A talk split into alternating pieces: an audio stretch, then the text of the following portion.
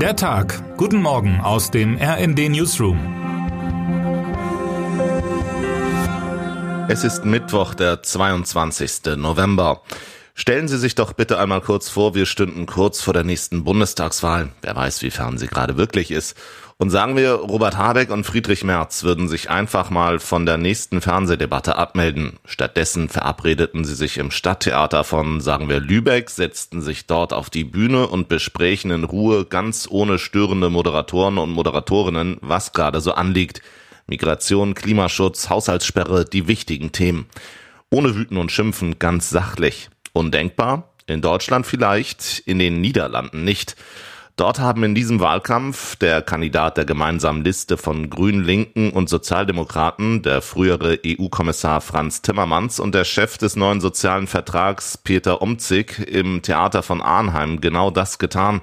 Sie haben miteinander geredet, allein vor vollbesetzten Reihen.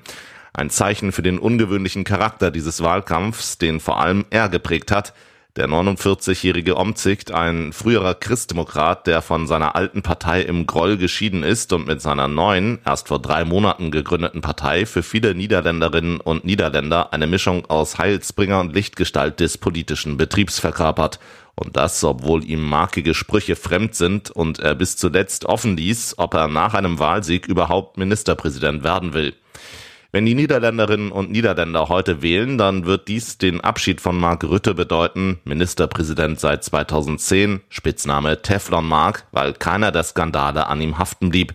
Vier Parteien liegen nun in den Umfragen vorne. Die Rütte-Partei VVD, nun mit Dilan Yesilgöz an der Spitze, dann der ewige Islamkritiker Gerd Wilders, der grün-links sozialdemokratische Timmermans und eben Omzicht. Doch wer unser Nachbarland demnächst regieren wird, das wird vor allem von ihm, Omzicht und seinen Koalitionsvorlieben abhängen. Wer ist dieser Mann? Ich war in Enschede, seiner Heimatstadt, und habe mit Bürgerinnen und Bürgern über ihre Erwartungen gesprochen, mit Kandidaten und Anhängern seiner Partei und habe Menschen kennengelernt, die sehr darauf hoffen, dass mit Omzicht ein neuer Stil in die niederländische Politik einzieht. Wer unter einer Leserechtschreibschwäche leidet, wird heute mit besonderem Interesse nach Karlsruhe blicken. Dort verkündet das Bundesverfassungsgericht um 10 Uhr eine Entscheidung, die sich zumindest indirekt auf ihre weitere Biografie und Karriere auswirken könnte. Die Richterinnen und Richter werden dann verkünden, ob der Hinweis in Zeugnissen, dass die Rechtschreibung aufgrund einer entsprechenden Schwäche nicht bewertet wurde, berechtigt ist oder eine Diskriminierung, die den Berufsweg möglicher Betroffener, in Deutschland immerhin dreieinhalb Millionen Menschen, erheblich erschwert. Meine Kollegin Caroline Burchardt beschreibt in ihrem Bericht über die Klage dreier Abiturienten gegen die Regelung die zusätzlichen Mühen, die dieser kleine Hinweis jungen Menschen zusätzlich bereitet und kommt auch sonst zu manch ernüchternder Erkenntnis. Auch Lehrerinnen und Lehrer stoßen im Umgang mit der Leserechtschreibschwäche an ihre Grenzen, schreibt sie, obwohl viele von ihnen tagtäglich damit konfrontiert sind. Und schließlich wird der Tag noch meteorologisch Klarheit bringen, nämlich Gewissheit darüber, wie nah wir dem Winter schon sind. In den vergangenen Tagen dominierten die düsteren Nachrichten darüber, dass das 1,5 Grad Ziel, die Begrenzung der Erderwärmung auf diesen Wert, im Grunde schon nicht mehr zu erreichen ist. Das Wetter jedoch schaltet nun erstmal auf Kälte. Heute wollen Wetterdienste klären, wo in den kommenden Tagen schon mit Schnee zu rechnen ist. Bereits an diesem Mittwoch könnte es in Lagen ab 400 Metern und zum Wochenende dann auch in flacherem Terrain die ersten Flocken geben. Aber all das folgt nun mit größerer Genauigkeit. Das sind jedenfalls die Aussichten für heute. Wer heute wichtig wird.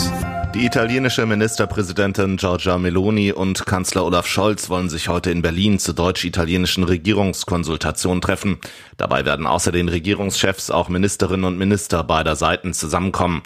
Das jetzige Treffen hatten Scholz und Meloni im Sommer vereinbart. Es ist die erste deutsch-italienische Zusammenkunft dieser Art seit sieben Jahren. Geplant ist unter anderem die Unterzeichnung eines Aktionsplans zur Vertiefung der Beziehungen beider Länder. Und damit wünschen wir Ihnen einen guten Start in den Tag. Text Thorsten Fuchs, am Mikrofon Tim Britztrup. Mit rnd.de, der Webseite des Redaktionsnetzwerks Deutschland, halten wir Sie durchgehend auf dem neuesten Stand. Alle Artikel aus diesem Newsletter finden Sie immer auf rnd.de slash der Tag.